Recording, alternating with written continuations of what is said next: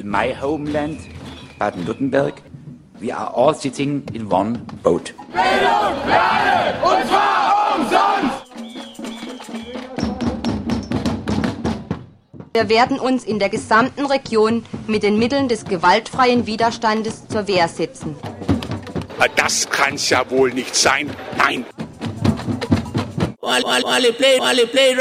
Fokus Südwest. Nachrichten von links unten. Willkommen bei Fokus Südwest, zusammengestellt bei Radio Dreigland 102,3 MHz Freiburg am 23. Februar 2023 durch Konrad. Die Themen. Thomas Meyer-Falk, unser Mann im Knast, ist immer noch in Sicherheitsverwahrung. Nach Hausdurchsuchungen am 17. Januar 2023 bei Radio Dreigland Freiburg, Staatsanwaltschaft versucht sich unglaubwürdig rauszureden. Kritik an mangelnder Transparenz bei Baumfällungen im Freiburg. Brennelementefabrik im niedersächsischen Lingen stockt auf. Thomas Meyer-Falk, unser Mann im Knast. Verurteilt wurde Thomas 1997 wegen eines Bankraubs mit Geiselnahme, mittels dessen Geld für legale und illegale linke politische Projekte organisiert werden sollte. Inzwischen ist Thomas vom Knast in die praktische Endlosschleife Sicherheitsverwahrung gefallen. Thomas ist immer wieder durch Knastinterviews und Beiträge hervorgetreten.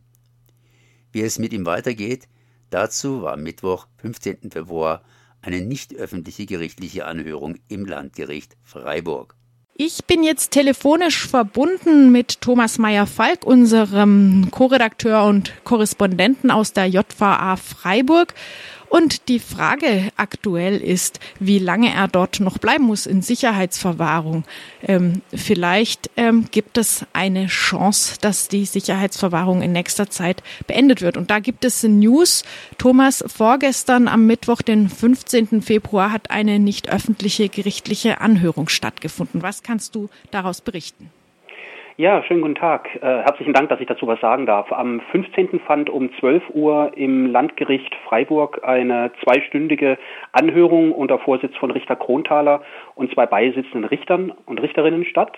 Anwesend waren noch zwei VertreterInnen der JVA Freiburg, mein Rechtsanwalt aus Düsseldorf und per Skype zugeschaltet war die Gutachterin aus München, die mir im letzten Jahr attestierte, dass von mir keine rechtlich erheblichen Taten mehr zu erwarten seien. Die Sachverständige wurde eine Stunde lang vom Vorsitzenden äh, intensiv befragt. Auch die anderen Verfahrensbeteiligten durften in dieser nicht öffentlichen Sitzung Fragen stellen. Nach einer Stunde wurde die Gutachterin verabschiedet, also abgeschaltet. Dann konnte ich noch selber eine halbe Stunde vortragen, wie ich mir denn mein zukünftiges Leben vorstelle, warum ich selber denken würde, dass ich äh, keine schweren Straftaten mehr begehen würde. Allerdings gab der Vorsitzende Richter zu erkennen, dass ihnen das Gutachten der Sachverständigen aus München nicht ausreiche, denn sie sei einerseits eine sehr liberale Gutachterin und zugleich eine sehr umstrittene Gutachterin. Außerdem empörte sich der Vorsitzende noch über die Kostenrechnung der äh, Gutachterin aus München, die nämlich 17.000 17 Euro der Landeskasse in Rechnung gestellt hätte. Der Vorsitzende teilte mit, dass äh, voraussichtlich ein weiteres Gutachten in Auftrag gegeben werden würde, unabhängig ob von der Frage, ob ich damit einverstanden sei oder nicht. Letztlich liegt es dann an mir, ob ich mit einem weiteren Gutachter oder Gutachterin spreche. Das Problem an der Geschichte ist, das zögert nun alles lange nach hinten hinaus, denn einen oder einen Sachverständigen zu finden, der so ein Gutachten erstattet, ist ziemlich schwierig, weil die einschlägigen GutachterInnen ähm, so eingespannt sind, dass äh, Wartezeiten von sechs Monaten, neun Monaten und einem Jahr, bis äh, die sachverständige Person überhaupt mal in der Haftanstalt aufschlägt zu einem persönlichen Gespräch, durchaus nicht unwahrscheinlich sind. Und so gingen wir dann nach, nach zwei Stunden auseinander. Der Anwalt äh, wird äh, die nächsten ein, zwei Wochen gucken, ob er eine gutachtende Person findet, die vielleicht etwas schneller bereit ist, tätig zu werden und dann diese Person dem Gericht vorschlagen. Und ja, also die mögliche Entlassung am 7.7.2023 nach zehn Jahren Sicherungsverwahrung äh, beginnt sich etwas leicht aufzulösen. Hm. Mit welchem Zeitraum äh, würdest du denn rechnen, wenn es irgendwie möglich ist, angenommen äh, den besten Fall, dass ihr bald einen Gutachter, eine Gutachterin findet? Wenn dieser letzte Fall eintreten sollte, dann könnte das äh, selbstverständlich alles noch vor dem 7.7. abgeschlossen werden. Aber das ist eine sehr optimistische Zeitplanung. Und äh, wie macht ihr das jetzt, ein, eine Gutachterin zu finden, die dem Gericht dann besser passt, wenn da so ähm, ja jetzt durchklang, dass praktisch die Ausrichtung der letzten Gutachterin nicht genehm war? Das stelle ich mir gar nicht so einfach vor. Genau, das ist natürlich das Problem. Äh, der Rechtsanwalt wird in seinem eigenen äh, Kreis äh, von GutachterInnen mal schauen, die er kennt. Aber er wird, hat er gesagt, auch Kolleginnen von sich fragen, also Rechtsanwaltskolleginnen, ob ihnen irgendeine sachverständige Person bekannt ist, die ja jetzt nicht zum ultrakonservativen Kreis gehört und dann halt entsprechend den Vorschlag wahrscheinlich Anfang Mitte März dem Gericht unterbreiten. Hast du etwas erfahren, inwiefern deine frühere Gutachterin umstritten ist? Also ich äh, kannte die Gutachterin halt eben schon seit äh, ungefähr 20 Jahren aus den Medien. Sie war äh, prominent in Erscheinung getreten im Fall Mollert. Das war ein in der Psychiatrie in Bayern äh, sieben oder acht Jahre lang festgehaltener Mensch. Ähm, Bekannter Justizskandal. Genau, genau, um diesen Herrn Mollert geht's. Und im Zuge dieses äh, Skandals war Frau Dr. Ziegert mal Gast in einer Talksendung bei, ich glaube, Herrn Beckmann in der ARD und äh, wurde dann von der, weil sie halt eben eine Gerichtsgutachterin ist, die seit über 40 Jahren Gutachten erstattet, und wurde gefragt, ob sie sich denn selber, wenn sie denn vor Gericht stünde, als Angeklagte begutachten würde. Und da hat sie halt pointiert ausgesagt, äh, dass angesichts des Gutachterunwesens sie sich äh, mit Sicherheit nicht begutachten lassen würde. Und das führte dann zu einem kleinen medialen Skandal in Bayern und darüber hinaus. Und so kam gewissermaßen äh, die Gutachterin äh, mir halt eben in den Zeitungen unter und dann habe ich mich ein bisschen weiter über sie informiert. Es gibt ja im Internet einige Auftritte von ihr, die sie ja dann, wo halt eben auch verschriftlicht sind, weil ich in Haft kann kein Internet nutzen, aber schriftliche Sachen kann man mir zuschicken. Und sie war halt eben wirklich, ja, sie hat halt eben einen frischen, unbefangenen äh, Blick, der halt eben natürlich auch geprägt ist von 40 Jahren Tätigkeit, aber der halt eben nicht an der ultrakonservativen Linie vieler Gutachterinnen ausgerichtet ist, sondern die Potenziale in den Menschen sieht und nicht nur immer die äh, Defizite oder die vermeintlichen Defizite. Hm. Ja, dann ähm, bleibt dir jetzt zu hoffen, dass du eine Gutachterin findest, die konservativ genug für das Gericht ist und dennoch äh, offen genug, ähm, ja, ein wirklich fundiertes Gutachten zu erstellen, das dir vielleicht endlich, endlich auch den Weg in die Freiheit ermöglicht.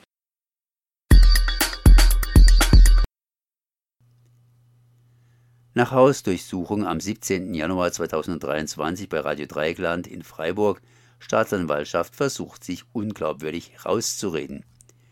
Bei genauerer rechtlicher Betrachtung zeigen sich viele Widersprüche bei der Hausdurchsuchung. Die hat insbesondere Detlef Georgia Schulze zutage gefördert. Mit ihm sprach Radio Dreieckland. Was hast du da für eine Antwort bekommen? Sie haben mir mitgeteilt, dass Sie weder Erkenntnisse davon haben, dass die alte Vereinigung noch existiert, noch dass eine als sogenannte Ersatzorganisation gebildet worden ist und existiert. Also, und ja. Dann hatte ich auch noch ähm, anschließend bei der Staatsanwaltschaft in Karlsruhe nachgefragt, ob die äh, das äh, äh, auch nicht mehr wissen oder ob sie andere Erkenntnisse haben oder Informationen, die beide Behörden haben, vielleicht einfach unterschiedlich bewerten. Und die hatten dann auch nicht behauptet, dass sie wüssten, dass die Vereinigung noch existiert.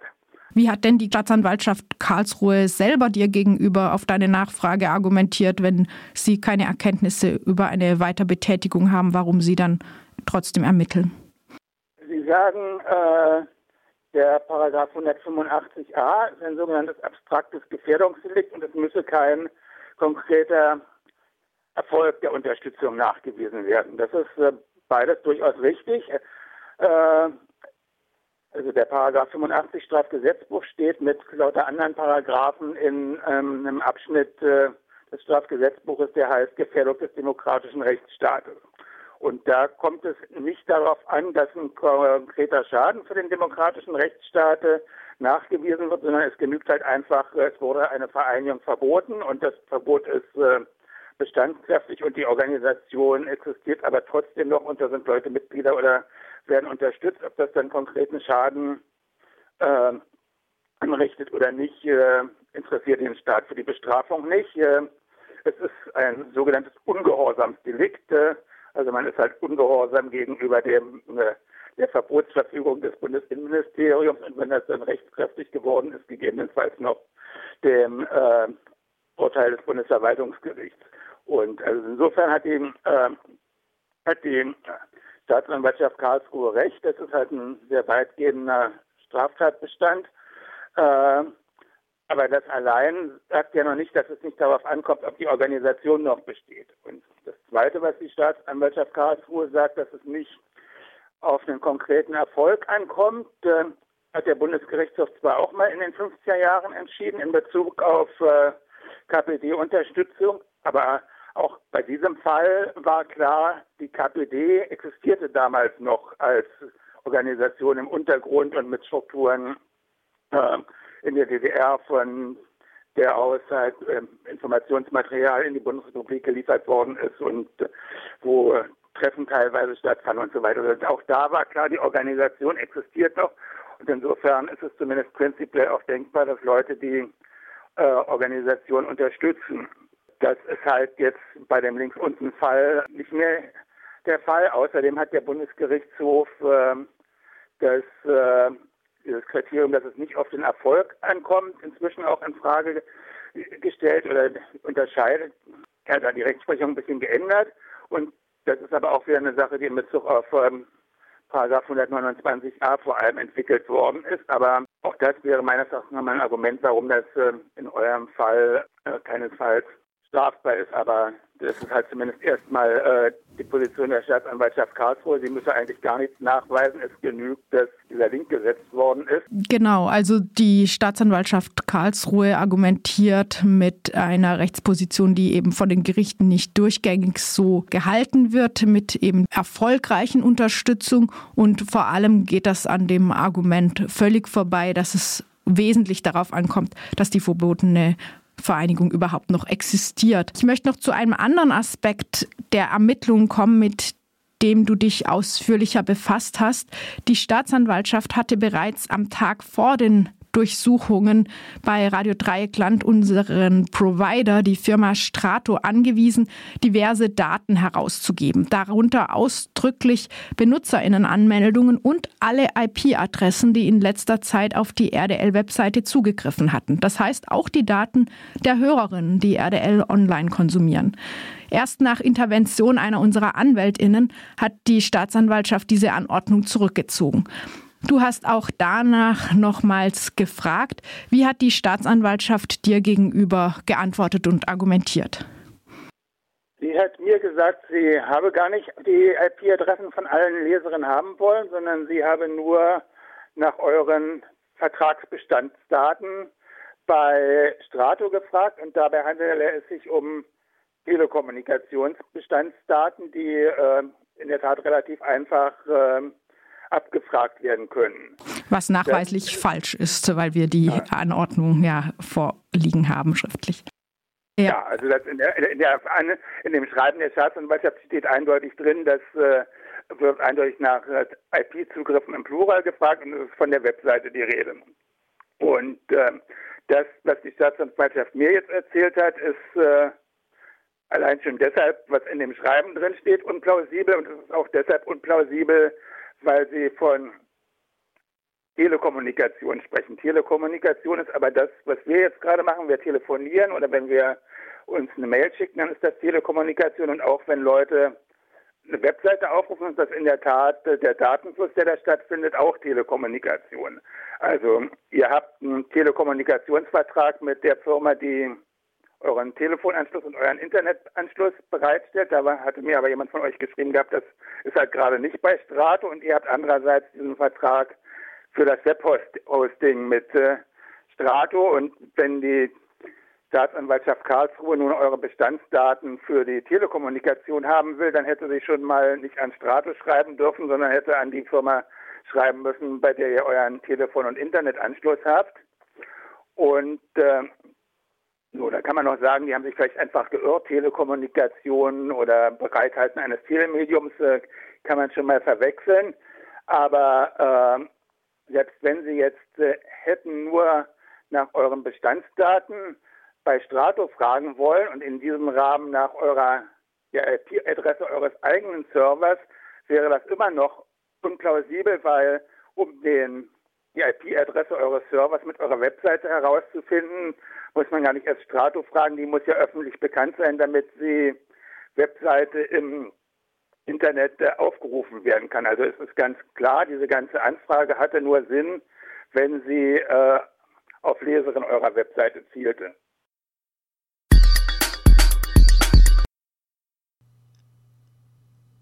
Kritik an mangelnder Transparenz bei Baumfällungen in Freiburg.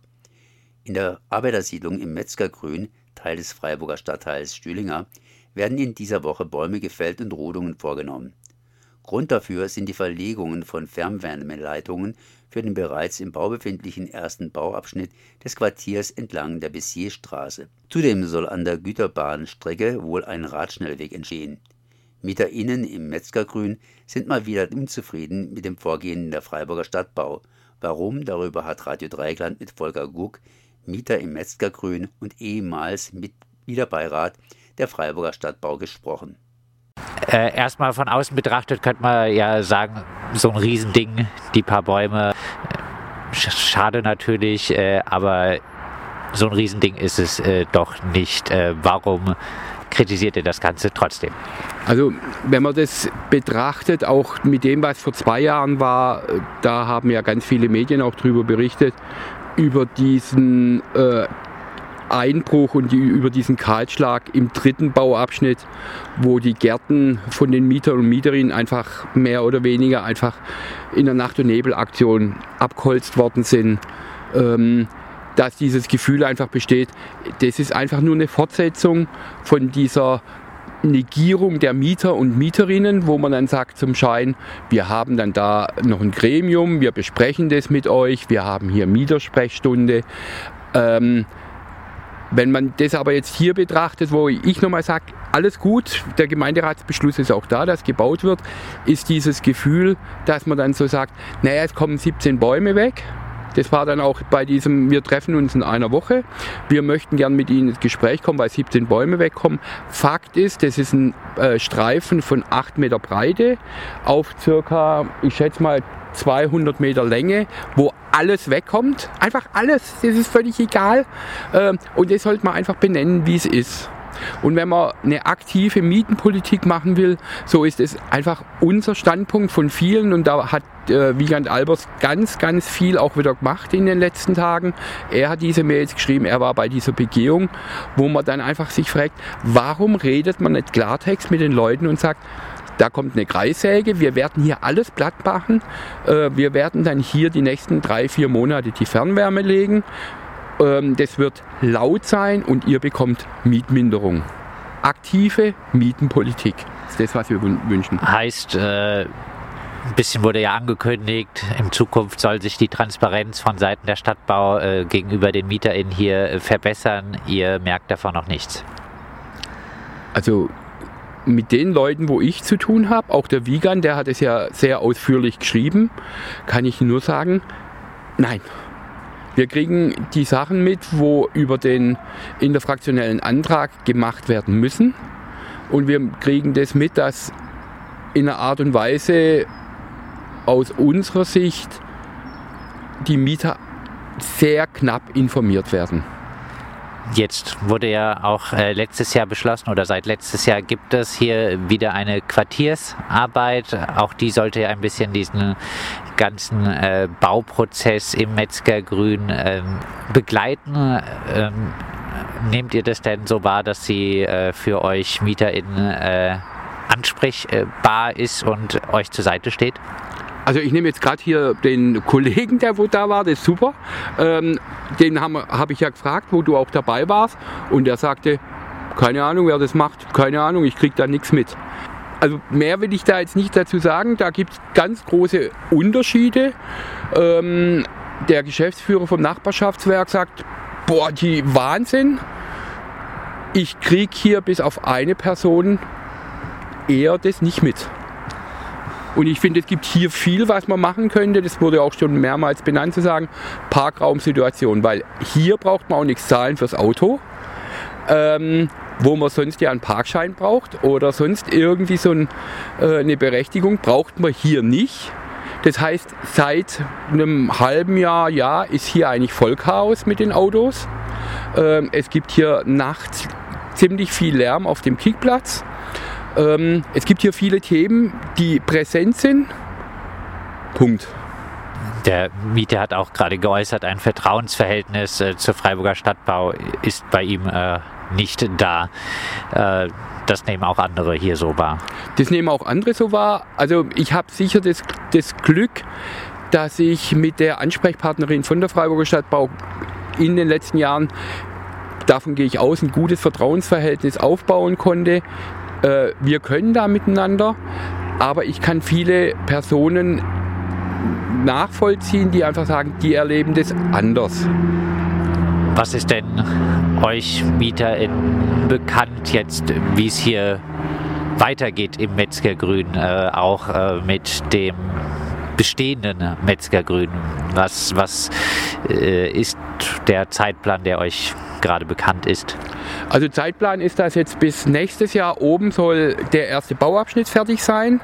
Äh, laut Plan soll der im Frühling nächstes Jahr fertig sein.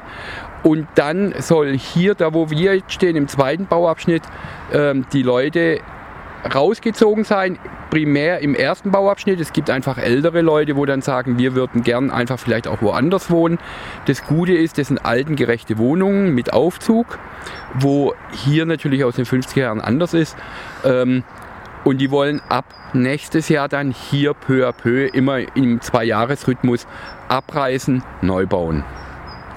Und äh, diese Pläne, da hat sich auch bisher nichts dran geändert, äh, trotz Baukosten etc. Also interessant ist, heute war in der Badischen Zeitung ein Artikel drin, ähm, ich weiß jetzt nicht, wer den, wer den geschrieben hat, ähm, größerer Artikel über die weiteren Bauprojekte in Freiburg, da ist auch das Metzgergrün erwähnt, wo man sagt, man muss da eigentlich drüber reden, über die steigenden Baukosten und über die steigenden Zinsen.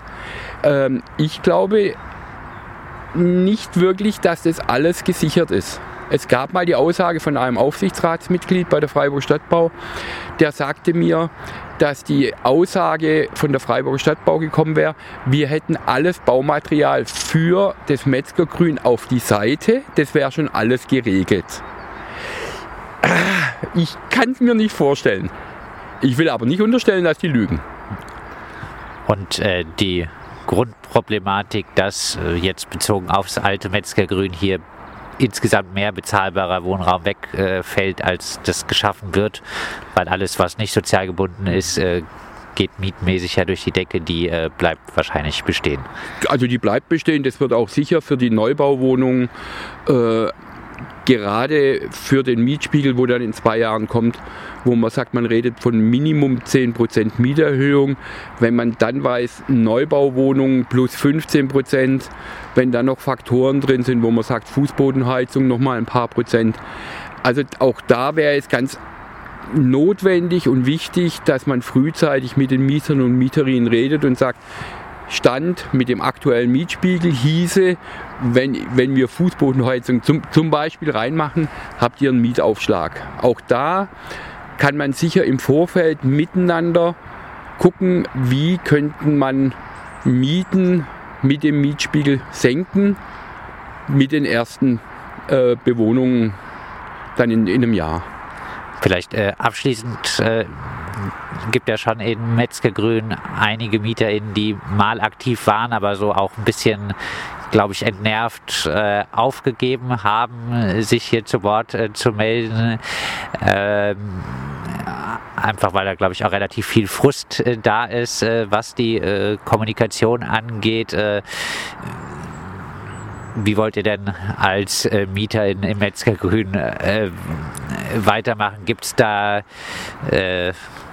irgendwie äh, Forderungen gemeinsame, einen irgendwie Ansatz, euch ab und zu zu treffen, wie auch immer? Also wir haben das in die Hände gelegt von den Hauptamtlichen, weil die damalige Mieterbeirätin und ich als Mieterbeirat gesagt haben, ähm, wir können das einfach nicht leisten, in unserer Freizeit Dinge zu tun, wo Aufgabe eines Hauptamtlichen ist.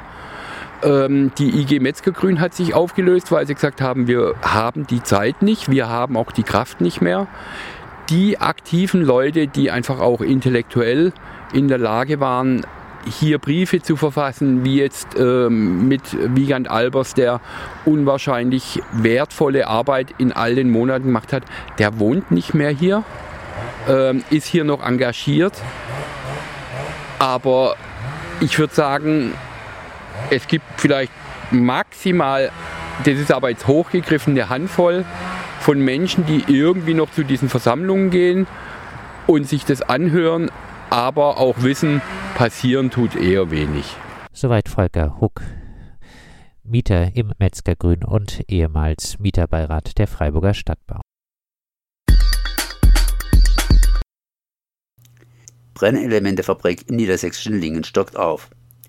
Nu ja, diese Info streift zwar Baden-Württemberg nur, aber das AKW in Neckar-Westheim läuft halt immer noch und noch und noch und noch immer. Brennelementefabrik Lingen soll erweitert werden. Forderung der Anti-Atom-Bewegung nach Stilllegung. Die Brennelementefabrik im niedersächsischen Lingen wurde im Jahr 2011 vom damals verkündeten Atomausstieg ausgenommen. Nun soll sie sogar erweitert und ihre Produktionskapazität erhöht werden. Dies geht aus einem Schreiben des Bundeswirtschaftsministeriums unter dem pseudogrünen Minister Robert Habeck hervor. Die Anti-Atom-Bewegung fordert die sofortige Stilllegung sowohl der Brennelementefabrik Lingen als auch der UAA Kronau. Die Brennelementefabrik Lingen und die Urananreicherungsanlage UAA im westfälischen Kronau garantieren den Nachschub an spaltbarem Material für weltweit rund 100 Atomreaktoren. Wir berichteten das Uran stammt ungeachtet der zahlreichen Sanktionen gegen Russland, die viele andere Wirtschaftsbereiche betreffen, zu über 40 Prozent aus Russland und Kasachstan. Wir berichteten. Aus dem vorliegenden Schreiben geht hervor, dass der Eigentümer der Brennelementefabrik Lingen, der französische Atomkonzern Framatom, den Antrag gestellt hat, die Anlage zu erweitern. Eine Erweiterung der Brennelementefabrik steht nach Ansicht von Atomkraftgegnerinnen und Gegnern in eklatantem Widerspruch zum verkündeten Atomausstieg. Es erscheint daher nicht unwahrscheinlich, dass die AKW-Laufzeiten über den 15. April 2023 hinaus verlängert werden. Aus dem sogenannten Bundesumweltministerium der pseudogrünen Ministerin Steffi Lemke ist schon jetzt die Stellungnahme nach außen gedrungen, Unternehmerische Aktivitäten müssten, so wörtlich, in einem Rechtsstaat respektiert werden. Dies kann sich sowohl auf die Erweiterung der Brennelementefabrik Lingen als auch auf den Weiterbetrieb der Atomkraftwerke beziehen